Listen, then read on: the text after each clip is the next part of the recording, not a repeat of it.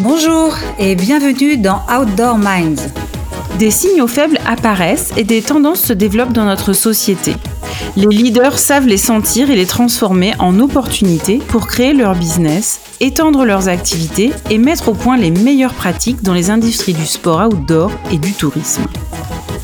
Dans cette série d'entretiens, nous voulons partager les parcours, les expériences et les visions des plus grands esprits qui font l'outdoor d'aujourd'hui et de demain. C'est la rencontre d'Armel Solélac, spécialiste de prospective et de stratégie de marque, et d'Ariane Favier, experte du capital immatériel des entreprises et en particulier des marques, qui a donné naissance à ce podcast. Pour cette deuxième saison, à l'aide de nos invités, nous voulons pousser un peu plus loin la découverte de chaque pilier de la plateforme de marque et certains métiers liés au marketing et à la communication des marques de sport outdoor et des destinations touristiques. Il y aura aussi quelques surprises pour être au plus près de l'actualité. Allez, c'est parti pour une nouvelle rencontre inspirante. Aujourd'hui, nous avons le plaisir d'accueillir Patricia Gallo-Lavallée, qui est designer d'expérience. Bonjour Patricia. Bonjour. Alors Patricia, est-ce que tu peux euh, nous faire un petit topo de ton parcours de vie, de ta carrière, euh, jusqu'au design d'expérience, s'il te plaît? Euh, alors déjà, je vais juste prendre le temps de d'écrire ces deux mots, design dans le sens conception et non graphisme, et expérience dans le sens un moment mémorable dans le temps. Et euh, je, je, euh, je, venais du web. Euh, et j'ai passé beaucoup de temps à faire de l'ergonomie de site web. Je travaillais avec des grandes marques, c'était super. Mais un jour, je me suis rendu compte que je passais mon temps à éviter que ce soit désagréable, sans jamais faire exprès que ce soit agréable. Et, euh, et j'avais un client à la Bibliothèque nationale de France que j'aime, que je, je, je, chéris, puisque je le, je le trouvais euh, voilà chouette. Euh, et, euh, et, il me dit Patricia, je veux des likes, je veux des j'aime. C'était au tout début de Facebook, mais vraiment tout tout début. Mais voilà, la Bibliothèque nationale de France, je veux des likes et des j'aime sur Facebook. Euh, et là, je lui ai répondu mais c'est moi, je suis une technicienne. je, j'aime comprendre comment les choses marchent. Enfin, c'est ça qui me permet de faire mon, mon, mon truc, quoi. Et donc, je me suis dit, mais il faut que je comprenne comment les émotions fonctionnent. Et euh, donc j'ai euh, procrastiné longtemps. et finalement, euh, après aussi avoir décidé de ne pas faire un cursus en psychologie, j'ai décidé d'écrire un livre parce que un Armel, ça marche très bien d'écrire des livres. ok, traduction pour les auditeurs 1 égale 6 livres. sur euh, les émotions et le design d'expérience. j'ai décidé de commencer euh, euh, un livre qui s'appelait Les J'adore, parce que je trouve que c'est une émotion qui est hyper intéressante parce qu'elle est ultra visible quand quelqu'un adore quelque chose. et donc j'ai commencé par étudier ce qui crée le J'adore. Bah, ça tombe bien, hein, on voulait des fans, donc le J'adore crée des fans. Donc pour les auditeurs, j'adore, ça s'écrit avec trois O et vous pouvez, euh, je crois encore, acheter le livre, hein, Patricia, ou les six livres, euh, en allant sur euh, ton site web. Non, pas aussi facile que ça. donc les livres, ils sont disponibles en numérique. Et pour ceux qui aiment les livres papier, vu que j'adore créer de la valeur sur des étagères des gens, je n'en ai, je n'en imprime que très peu. Et donc il faut aller sur Vinted ou autre euh, site de revente pour euh, trouver un j'adore. Il n'y en a pas tout le temps à vendre. Désolée. Alors la rareté, c'est l'ingrédient numéro 2. Euh, Patricia, est-ce qu'on peut faire un énorme flashback avant que tu ne deviennes vraiment designer d'expérience, euh, qui peut-être explique aussi pourquoi euh, tu es si passionné par le parcours client fluide et agréable et beau? est-ce que tu peux nous raconter comment tu t'es retrouvé en Russie et qu'est-ce que tu y faisais et pourquoi tu y es allé euh, alors, euh, bah moi, je suis la troisième déjà d'une famille euh, de trois plus après ceux d'après, etc. Donc c'est important à savoir parce que le troisième se positionne souvent un petit peu en se différenciant des autres. Donc c'est voilà, c'est quand même important. Et bref, mon père nous avait mis tous les trois dans un appartement. Mon frère et ma soeur faisaient des écoles d'ingénieurs et à chaque fois que j'ouvrais un cahier, il venait, il, me tombait dessus là et ça m'a pas du tout fait rire. Et donc j'ai dit donc moi je vais partir. Et donc, euh, je suis partie après une première année de kiné, kiné tout court. Euh, enfin, voilà. Euh, je suis partie en Angleterre. Je me suis dit, allez, je vais apprendre l'anglais, comme ça, ce sera fait, ce sera beaucoup plus pratique. Et, euh, et donc, euh, je me suis retrouvée dans une ville internationale à parler anglais avec Simone de Brésil. Euh, Jesus de Colombie et il y avait des Russes et il y avait des Japonais et après, j'ai voulu, mais mon frère et ma sœur n'ayant pas fini leurs études, l'appartement n'était pas libre. Donc, je me suis dit, bon, bah, je vais repartir ailleurs. euh, et j'ai pris peur des Japonais. Euh, et en revanche, il y avait des Russes euh, qui étaient là, elles étaient trop mignonnes. Ah, oh, petit mot, petit mot. Euh, je me suis dit, tiens, je vais aller apprendre le russe. Et donc, j'ai atterri à Saint-Pétersbourg avec quatre mots de russe. da, niet, spasiba et durak du général Dourakin, le général idiot. Voilà, ça peut toujours vous servir en ce moment. ok, donc tu es à Saint-Pétersbourg et euh, qu'est-ce qui se passe là-bas? Et je m'ennuie. Je m'ennuie terriblement. Les Russes me snobent, impossible de, trouver un travail. Mon niveau de russe est pathétique. et, bon, j'ai des amis américains et australiens. Euh, je m'ennuie tellement que je crois que j'ai imprimé les scripts de Friends et je surlignais tous les tous les mots que je comprenais pas. Et le lendemain au café avec euh, mes potes, euh, euh on, on, on, passait en revue euh, la signification, les, variantes américaines, british et australiennes parce que Joshua était british et australien. voilà, donc vous voyez, je m'ennuyais beaucoup. Et eux, ils avaient accès à Internet. Enfin, eux, ils avaient des emails et donc ils m'ont montré euh, un vieux bâtiment, vous voyez, à la russe, quoi. Un vieux bâtiment, c'était la bibliothèque, et il y avait trois ordinateurs, et ils m'ont montré comment me connecter à Internet. À l'époque, il y avait personne qui avait d'email en France. Hein. Les gens n'avaient pas d'email en France. C'était en quelle année pour euh, qu'on se repère un peu? Ah bah si, je viens de le réécrire, 98. Ok, donc tu es en 98 à Saint-Pétersbourg et t'envoies tes premiers emails. Ben non, j'avais personne à qui les envoyer, j'avais pas d'amis. Donc je me suis mis sur Messenger et à un moment il y a une femme qui qui, poste euh, un gif animé et là mais la révélation quoi. Quoi? Tu peux contrôler ce qu'il y a à l'écran? Et donc je suis rentrée en France et euh, j'ai enfin après euh, avoir fait un an et demi en Russie. Non, non, je suis repartie. Non, non, c'est ça. Je suis revenue en France, je suis repartie après la, crise en Russie avec un vieil ordinateur qui avait une pile complètement pourrie, euh, ce qui fait qu'il s'éteignait. Euh, je tapais quelques lignes et boum, il s'éteignait. Et, euh, et, donc je pouvais pas installer à l'époque Dreamweaver, je pouvais pas, il avait pas la, la, capacité de le faire. Et donc je tapais, j'avais un, un livre d'HTML, je tapais le code à la main, j'enregistrais toutes les deux secondes, je traversais la ville, j'allais sur l'ordinateur correct de la librairie, euh, la bibliothèque en français, euh, et euh, je, je, je, chargeais la page, je voyais si elle se chargeait correctement, je rentrais et je continuais mon code. Ce qui fait que j'ai toujours, j'ai jamais eu ce problème qu'ont eu beaucoup d'autres webmasters après, c'est que quand tu travailles que avec Dreamweaver, tu as l'impression qu'il y a un côté magique. Mais moi, vu que j'étais dans le code directement, j'ai toujours su que c'était pas magique, que c'était logique. Et je pense que ça, euh, euh, mais je pense qu'il y a certains de mes étudiants euh, après, parce qu'après j'ai longtemps travaillé pour une école de multimédia, enfin la première école de multimédia en France. j'ai beaucoup travaillé pour eux. Ils avaient un email.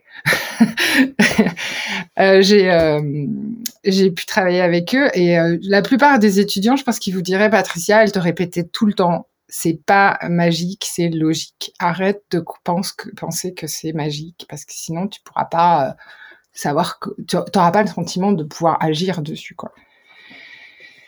Et euh, ça, j'avoue que finalement, tu vois, là, je fais un lien. Enfin, qu'est-ce que vous en pensez? Bah moi, j'en pense que du coup, c'était c'était logique et comment on bascule derrière sur, le fait de designer l'expérience? Est-ce que l'expérience, du coup, est logique? Oui, bah oui. Oui.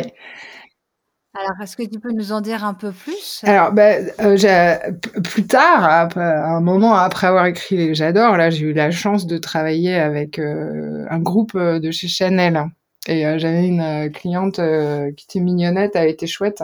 Et elle ose m'avouer qu'elle trouve que l'émotion, c'est un peu nébuleux, un peu comme ça. Et là, je lui dis, mais c'est pas du tout nébuleux une émotion. Hein. Dans 30 secondes, je t'en fais sentir une. Regarde, pense à ton poids.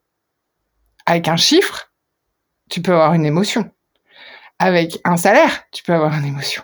Avec beaucoup d'informations, tu peux avoir une émotion. Ça se déclenche. Ça vient d'une histoire. Ça vient de ce qui s'est passé avant. C'est pour ça qu'il y a plein de gens qui sont là, mais c'est nébuleux, on n'y comprend rien. C'est parce qu'il y a plein de choses qui, viennent. Euh, les gens sont sur une trajectoire et tout ce qui s'est passé avant va impacter leur émotion. Euh, et donc, euh, à partir du moment, enfin, tout est logique. Si on... Ça provoque de réactions en fonction du parcours que l'on a eu en amont. En, en amont. Et par exemple, l'ingrédient numéro 3 de J'adore, c'est le suspense. Et euh, j'ai eu la, pareil, j'ai eu la chance d'avoir quelqu'un qui m'a exposé à tout le gratin français du luxe. Dans le cadre d'une formation continue, elle m'a fait passer devant tout le monde. Des gens de chez Louboutin, des gens de chez Dior, qui n'ont, qui étaient très contents du titre du livre d'ailleurs, euh, des gens de chez, euh, des gens de chez Nux, des gens de chez, euh, et, et, dont un, studio renommé. Euh, et, ce que m'a dit la personne de ce studio-là, ce qu'elle retenait vraiment de l'essence de suspense, euh, c'est qu'il faut se poser de surprise, de surprise, c'est qu'il faut se poser la question à quoi est-ce que les gens s'attendent? À quoi est-ce que les gens s'attendent Dans le sens, qu'est-ce qu'ils ont déjà vécu avant? À quoi est-ce que les gens s'attendent? Et à partir du moment où je me pose la question, à quoi est-ce que les gens s'attendent et que j'ai la réponse, ben, je vais pouvoir jouer avec mon expérience pour créer de la surprise à l'intérieur de ça. Si ce qu'on leur présente est en dessous des attentes, ça va être une mauvaise surprise. Si c'est au-delà des attentes, ça va être une bonne surprise. Alors ça, c'est l'ingrédient numéro 3. Euh, quels sont les autres quatre pardon Quels sont les autres ingrédients? Alors, euh, donc la façon dont j'ai travaillé pour les J'adore, j'ai fait du pattern recognition. Donc c'est une fonctionnalité embarquée dans mon cerveau droit qui euh, reconnaît en fait les, stéréotypes, les choses qui se, répètent. Et je finalement, j'ai pris tous les produits où il y a du j'adore, tous les produits où il y a la queue, tous les produits où, les gens vont en parler les uns aux autres, tous les produits où les gens vont créer du contenu basé sur ces produits. Vous voyez, tous les produits où les gens ont une, émotion, quelque chose un peu démesuré, où ils vont faire la queue toute une nuit pour acheter le produit. J'ai pris que cela. Je voulais pas les autres, je voulais que cela. Je dis qu'est-ce qu'ils ont en commun? Et j'ai trouvé six ingrédients. Euh, le premier, euh, je, l'ai appelé beauté, euh, mais finalement c'est un sentiment d'univers. Et, là, il faut se souvenir de Sapiens, qui a une partie de lui qui veut explorer des nouveaux territoires.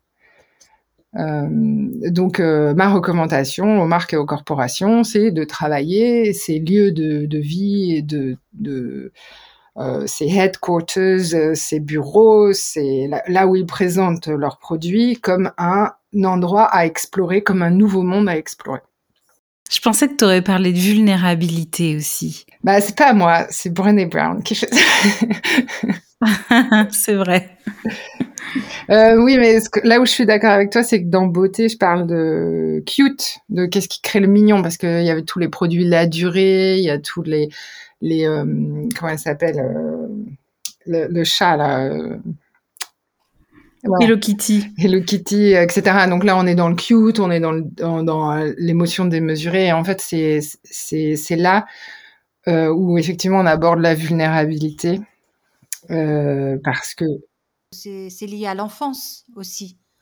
Tout ce qui est cute, tout ce qui est petit, tout ce qui est mignon, c'est, c'est un peu pour les enfants, ce qu'ils trouvent joli. Non? C'est surtout lié à l'absence de menaces. D'accord. Euh, oui, parce que en fait, Hello Kitty, par exemple, n'a pas de bouche, et une très grosse tête et de très gros yeux. Je crois qu'elle a pas de bouche, hein, je crois que c'est elle. Euh, et en, en, fait, si tu regardes, si tu schématises Hello Kitty, elle ressemble à un bébé. Et donc, c'est euh, pareil avec tous les personnages de type euh, Wally. Euh, dans, dans, le premier livre de J'adore, euh, Patricia explique très bien Wally. Il a, il a pas de griffes, il a des petites mains avec des mains, enfin des petits bras avec des mains un peu maladroites. Il a pas de jambes pour s'enfuir ou de courir après les espèces de roues un peu maladroites. Il a des grands yeux et il a aucune bouche. Donc en fait, tous ces personnages-là sont des personnages dont on a gommé tous les éléments menaçants. Il n'a pas de dents pour mordre, par exemple. Et il va aussi souvent pencher la tête et montrer sa jugulaire. ça, c'est un signe de je te fais confiance, regarde à quel point je suis vulnérable. Et l'être humain bah, va avoir envie de le protéger. Ok, donc ça, c'est le premier ingrédient. Le deuxième ingrédient, c'est quoi? La rareté. Alors ça, euh, Florence, qui me fait intervenir à l'Institut français de la mode. Euh, à chaque fois, on a une bataille autour de celui-là, parce que le luxe, elle en a pris et repris et repris. Et elle me dit, oh, le sentiment de rareté, le sentiment de privilège, oh, c'est bon, on l'a trop vu dans la mode, on peut passer à autre chose, et ça. Et moi, je lui réponds, oui, mais t'auras pas la queue. S'il n'y a pas le sentiment de rareté, t'auras pas la queue. Point, c'est tout, c'est pas la peine de se fatiguer. Euh, si c'est de la fausse rareté, tu n'auras pas la queue. Si, si c'est du faux, c'est non, ça marchera pas. Et euh, ça me rappelle euh, ce qu'avait fait une fois Karl Lagerfeld avec la, la, collection H&M, les, les collections capsules H&M, les premières. Et à la radio, il avait dit comme ça "Oh, je suis en colère contre H&M, ils en ont pas fait assez." Voilà, coquinou va. ah, y avait Alors, c'est quoi le troisième ingrédient du coup? Ah, le troisième ingrédient, donc ça va être le suspense. Donc ça, je, je recommande à tous, à tous les formateurs, à tous les, les, les gens qui, qui euh, qui, qui, veulent euh, créer un retour, un revient vers vous, euh, de créer du suspense. Euh, et enfin avec son petit frère la curiosité euh, parce que euh, il a des super pouvoirs hormonaux parce que l'être humain en fait a, est programmé pour être félicité à chaque fois qu'il est curieux et qu'il part chercher euh, des nouvelles choses. Et, et, donc, quand il est curieux, la plasticité du cerveau augmente et euh, quand la réponse est surprenante, euh, il va avoir euh, une, une, une, libération, euh, je ne sais plus quelle hormone, mais euh, l'hormone qui crée une forme d'addiction et ce qui explique complètement l'addiction que les gens vont avoir vis-à-vis d'un Harry Potter ou de quelque chose comme ça. C'est-à-dire, je crée le suspense, les gens vont s'attendre à quelque chose, je donne une réponse surprenante, et je recrée du suspense juste derrière. Et là, vous avez tout pour créer de, de, de l'addiction. Alors ça peut être utilisé euh, pour faire des séries Netflix, euh, mais euh, ça peut, et j'encourage vraiment les gens à le faire euh, dans la formation, euh, parce que on augmente la plasticité du cerveau quand on structure nos contenus en créant ces arcs narratifs euh, qui crée euh, le questionnement dans la tête des gens. Ton quatrième ingrédient, qu'est-ce que c'est?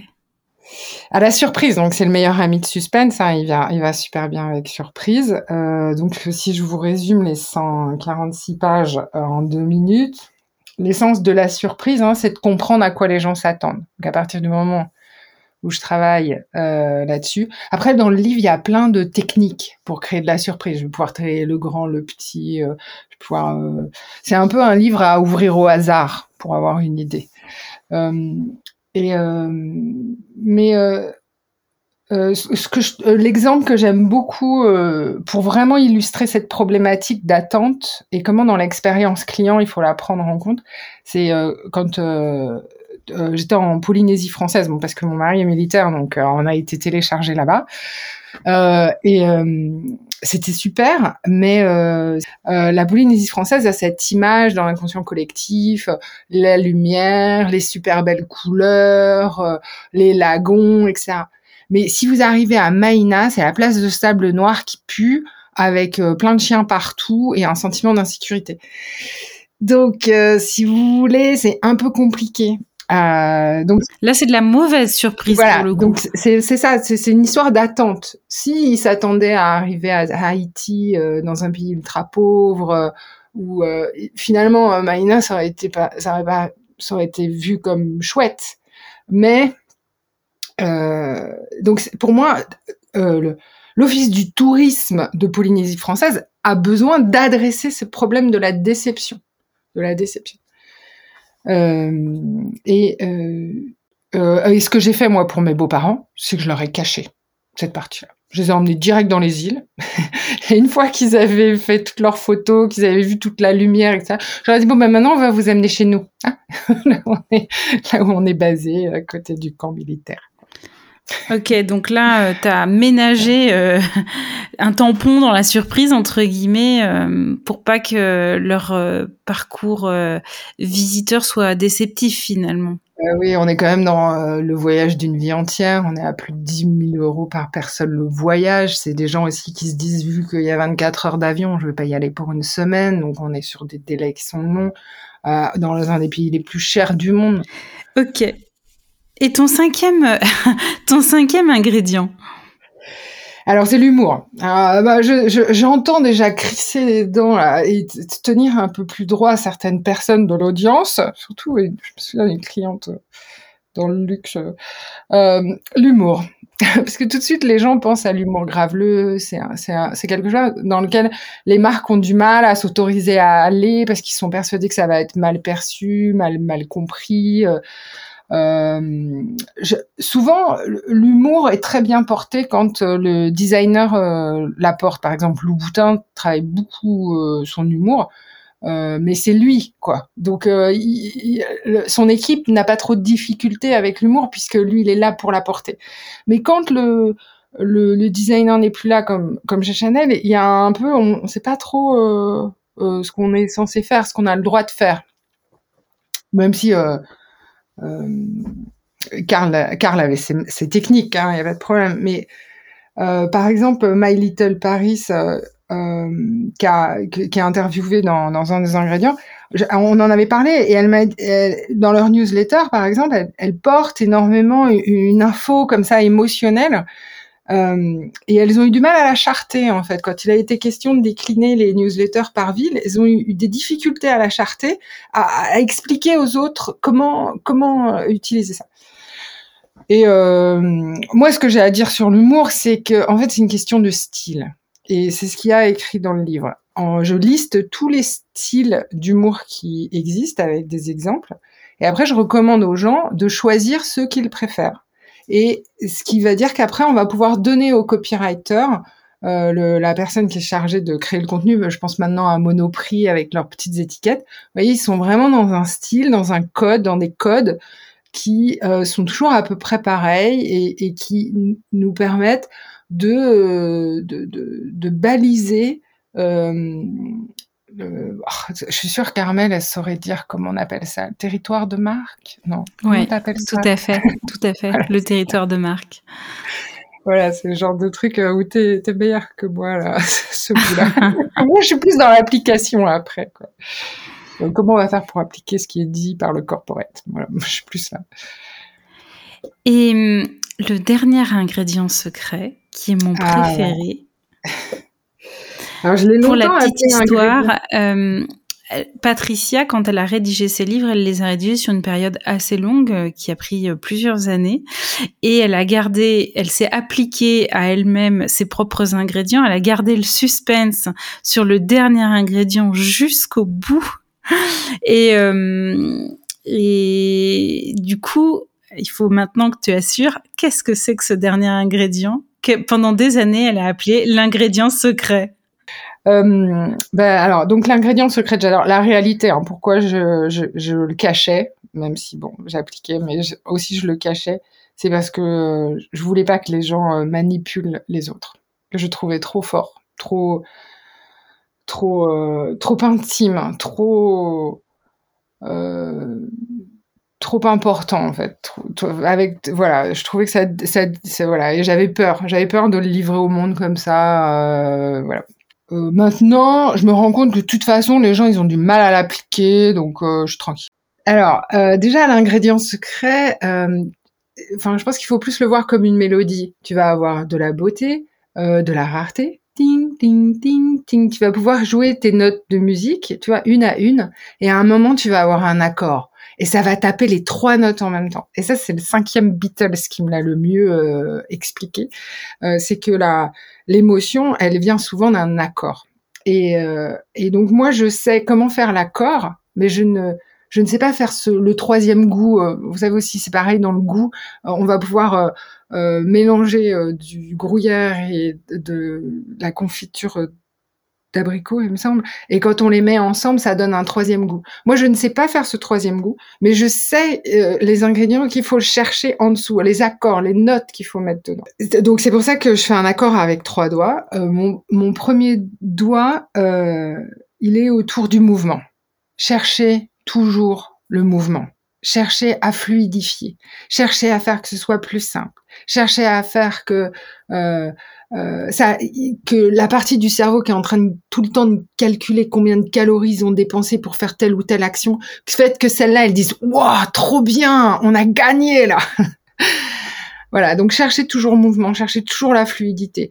Euh, énormément de de produits qui sont adoptés, en fait, c'est des produits qui vont nous faire gagner du temps. Par exemple, rien qu'un un, un, iPhone. Bon, alors maintenant, vous les adorez plus, vos iPhones, parce que vous êtes habitués, mais au début, on les adorait parce qu'ils nous faisaient gagner du temps.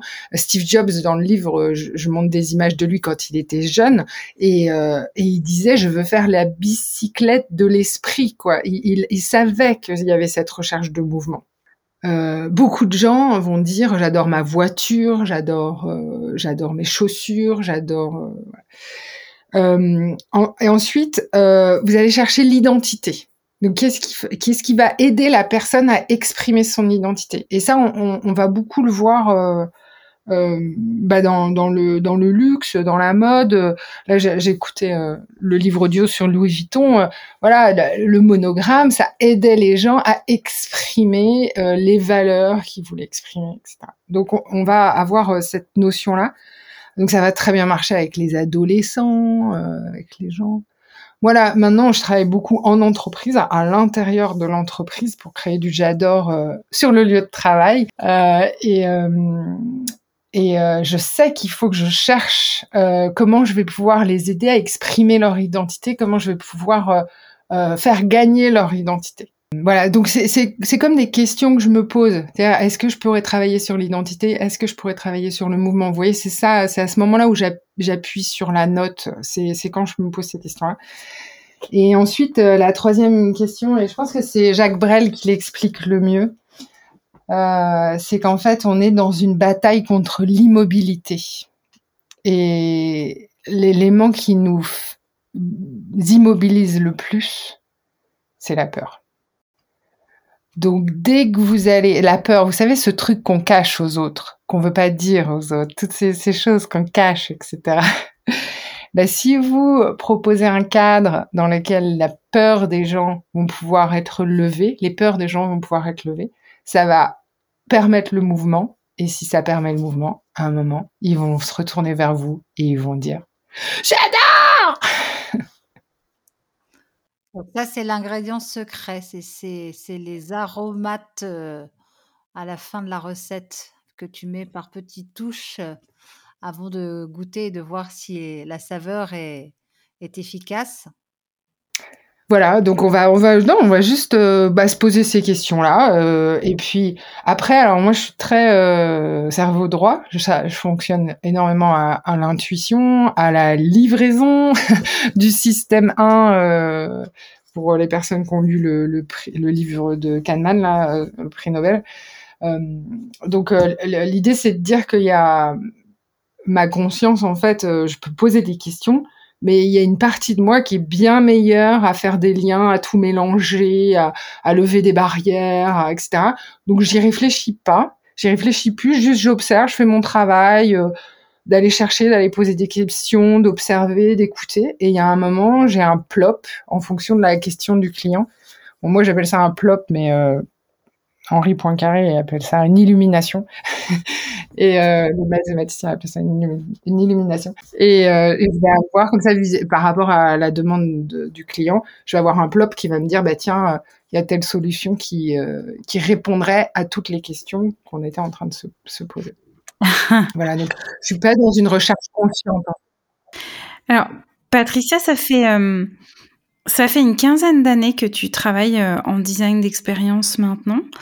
Euh, est-ce que tu aurais un souvenir euh, ou une anecdote d'une situation incroyable que tu as vécue en faisant du design d'expérience? Et à contrario, est-ce que tu aurais un fail absolu que, qui aurait été créé comme ça en design d'expérience? Bon, notre vie, c'est une aventure. Hein Mon mari, il est au courant. Euh, alors, j'avais vu tes questions au préalable et il y avait quelque chose, je pense que je voulais partager, c'était euh, qu'est-ce que je regrette, un de mes fails que, que je regrette, parce que une, une des méthodologies clés euh, du designer d'expérience tel que moi je l'applique, euh, c'est de, de travailler en agile. C'est-à-dire qu'on va faire trois itérations et on va très vite essayer une première mouture et on va apprendre et après on va vite la changer. Et je travaillais avec des étudiants, on l'agile, hein, c'est dans le web, il y a beaucoup d'entreprises qui travaillent en agile comme ça, ils font des sprints, etc. Donc moi j'étais prof d'agile et je voulais euh, vraiment faire comprendre à mes étudiants que cette notion d'itération, fallait pas la prendre à la légère. Donc quand je me suis mariée, j'ai vu une étudiante qui était bien dans son corps, bien dans ses mains, et je, lui ai dit, est-ce que tu veux euh, me faire une robe de mariée connectée? Alors déjà, oh trop bien etc. Donc elle a, réuni son, équipe. Euh, je leur ai donné des sous, un budget, ce qui était bien parce que c'était les seuls à avoir un budget. Et euh, je leur ai dit, bah faites-moi, on va faire une robe de mariée connectée. Et, euh, et je voulais vraiment qu'ils comprennent cette notion de il faut tester vite dans la réalité parce qu'il euh, y a plein de choses qu'on va pas voir, il faut vite tester. Donc je leur ai collé mon mariage juste après la première itération. Et là, on est en train de raconter où est mon fail, parce que je me suis quand même retrouvée avec une robe de mariée faite par des étudiants non testés, quoi. et donc, ma robe de mariée, euh, quand je m'approche de mon mari, euh, ma robe détecte la boutonnière de mon mari, et donc ma robe s'illumine quand, euh, quand je m'approche. C'était un jour de pluie, et la pluie, ça a un effet sur l'électronique. Alors ça a fonctionné, mais ça s'est pas assez illuminé en fait, parce qu'entre l'intelligence et l'humidité, il y avait plus du tout assez de, lumière dans la fibre. Euh, je crois que c'était la fibre optique. Euh, et là, j'ai regardé ma cousine, j'ai dit "On va aux toilettes, tu me mets sur les piles." Comme ça, au moins sur toutes les photos, ma robe est correctement illuminée. Et mon plus, enfin, ce que je regrette le plus, c'est qu'après toute la journée s'est passée, toute, toute euh, on a eu, on, était euh, on était au comment ça s'appelle? Au musée Trudeau euh, le musée non au musée Grévin. Voilà c'est ça au musée Grévin. géré par la compagnie des Alpes à Paris. Voilà. Et tout et puisque je faisais j'ai partie des invités, tous les, tous les hum, clients du musée Grévin hallucinaient totalement de voir une mariée avec toute la noce dans le musée pour deux heures. C'était assez surréaliste. Pareil dans le bus à Paris aussi. Euh, les Parisiens doivent pas avoir l'habitude de voir des mariés ah prendre le bus. On avait pris le bus et on avait écrit Just Married derrière le bus. C'était top. Hein. Euh, bien designer l'expérience pour tes convives, en fait. Euh, puis ouais, c'était pour prendre en compte aussi les problématiques autour de l'alcool, parce qu'il y avait des personnes dans la famille qui pouvaient pas euh, euh, trop euh, être exposées à beaucoup d'alcool pendant longtemps. Enfin, on n'avait pas envie, et donc il fallait que je trouve autre chose à faire, quelque chose où il n'y ait pas euh, toujours de, de l'alcool. Puis bon, on a pu faire semblant qu'il y avait Obama à notre mariage, c'était sympa. Autre chose qui était assez rigolote en termes de design d'expérience, c'est que Patricia a lancé des invitations un peu à la dernière minute, genre euh, une semaine avant, sans savoir qui allait réellement venir. Donc elle a juste dit vous êtes invité aux gens, mais euh, il n'y avait pas de RSVP, donc on s'est tous présentés et elle savait absolument pas à l'avance qui allait venir et qui n'allait pas pouvoir venir. Ce qui en termes de logistique est toujours euh, hyper pratique. Mais il y a plein de fois ça se résout tout seul. Non, mais tout, ça pour dire que le regret que j'ai autour de ça, c'est qu'après, on s'est assis au repas. Bon, il y avait mes parents qui se parlaient pas. Enfin, vous voyez, c'est pas du tout. C'était stressant quand même. On parle d'un mariage, d'une mariée, avec euh, éventuellement des convives, la pluie, etc. Enfin, tous les, stress du mariage. Et, euh, le GRI, le, le, journaliste qui était censé filmer ma robe de mariée connectée, était là, puisque ma cousine était aussi charmante, il était resté. Et ce que je regrette vraiment, c'est de ne pas m'être détendue. Parce que si je m'étais détendue, mon système 1 m'aurait dit, tu sais que tu peux remettre euh, ta robe de mariée connectée, tu peux enlever, tu peux te remettre, remettre l'intelligence, remettre la carte, et on aurait pu faire les images dans le restaurant de je m'approche de mon mari, ma robe s'illumine, il part aux toilettes, elle s'éteint. et c'est ça que je regrette. Je regrette de ne pas m'être détendue pour laisser ma créativité euh, euh, euh, parce que j'ai pas les images et je les saurais pas. Est-ce que c'est l'émotion de la peur justement qui a du coup ta créativité à ce moment-là? Oui, oui, oui, oui, oui. Bah le stress en fait, le stress c'est vraiment un inhibiteur. Euh. Euh, il y, a, y, a, un super coach HPI des, des, surdoués qui, qui parle de ça. Il dit plus il y a de peur, a d'intelligence. Donc un gros travail du designer d'expérience, ça va être encore une fois de euh, travailler euh, autour euh, de la peur pour libérer le mouvement, pour permettre la communication. Le lâcher prise dont on parle beaucoup. le design d'expérience, c'est assez récent et c'est une profession qui a, qui a beaucoup évolué ces, ces, dix dernières années. Est-ce que il y a des, évolutions de ce métier qui t'ont, puisque tu es aux premières loges, plus particulièrement marqué? Euh, bah alors déjà, je pense que je vais créer l'école, enfin la certification de designer d'expérience. Ce ne sera pas une école, ce sera une certification. Euh, parce que je crois qu'on est trois dans le monde à se présenter comme ça. Même si je reconnais qu'il euh, y en a plein, en fait, ce sont des designers d'expérience. Je me souviens avoir interviewé une, euh, une femme euh, qui faisait du, du de la déco pour Club Med, où elle faisait les ambiances ados. mais c'est une designer d'expérience qui fait ça. C'est souvent des entrepreneurs qui sont les designers d'expérience. Il y a qui? Il y a hum, Philippe Stark, c'est un designer d'expérience. Je, je, pense pas qu'il, je sais pas s'il accepterait. Enfin, je sais qu'il se présente comme créateur de, de cadeaux de Noël, mais euh, finalement, si on regarde l'essence de son travail, la façon dont il travaille, pour moi, c'est un designer d'expérience. Euh, il évolue beaucoup parce qu'en fait, il y a des nouvelles méthodes, des nouveaux mots-clés. Une grosse partie de notre expertise vient de reconnaître la méthode, reconnaître les mots-clés. Euh, donc, euh, par exemple, le nudging, euh, c'est quelque chose que j'accepte en design d'expérience. Euh, ce qui, moi, ce qui m'intéresse aussi, c'est à partir de quel moment je ne suis plus un designer d'expérience.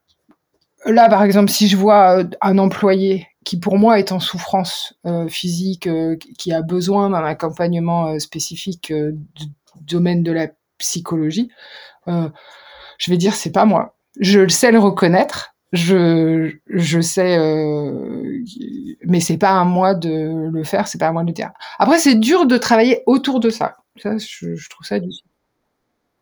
Oui, c'est ça, ce qu'il ne faut pas confondre avec la QVT, la qualité de vie au travail. C'est pas la même chose. Il y a, en fait, les frontières parfois sont minces. Et, et elles sont minces, et, euh, et, et donc, euh, moi, j'aime bien faire comme Churchill. Je mets mes opposants dans la salle. Comme ça, j'ai des, j'ai des garde-fous. J'ai des gens, là, par exemple, euh, sur certains, ben, je préférerais avoir un syndicaliste dans la salle. Et je lui dis, prends ton rôle, sois ton rôle, dis-moi non, ajoute des contraintes, dis-moi quand c'est too much, dis-moi, euh, voilà, je trouve que ça fait partie euh, du job, comme euh, comme le budget, comme le timing, comme, euh, euh, comme est-ce que je suis dans le respect de l'humain, est-ce que voilà, tout ça, ça fait partie du job. Et c'est pour ça que je préfère tester parce que sinon, ce serait trop de variables à, à intégrer. Comment tu vois euh, du coup l'avenir du design d'expérience dans, dans les dix prochaines années? Euh, Alors ça, je l'ai appris en travaillant avec Avis, le loueur de voitures. Euh, vraiment pour elle, le, le, la qualité de l'expérience client venait de, du bonheur des salariés. Et c'est là où elle s'est dit, mais je sais pas créer du bonheur. Et on s'est rencontrés dans une table ronde. Et donc, euh, et on a fait un super travail chez Avis. Euh, et la priorité, hein, c'était de rendre les salariés heureux. Parce que si ton salarié est heureux, il fera les efforts, il, aura l'envie, il aura la créativité euh, euh, de satisfaire le client. Donc pour moi, le, et c'est là, là j'y vais, là. J'appelle ça le panier de crabe. Je rentre dans les paniers de crabe j'y vais.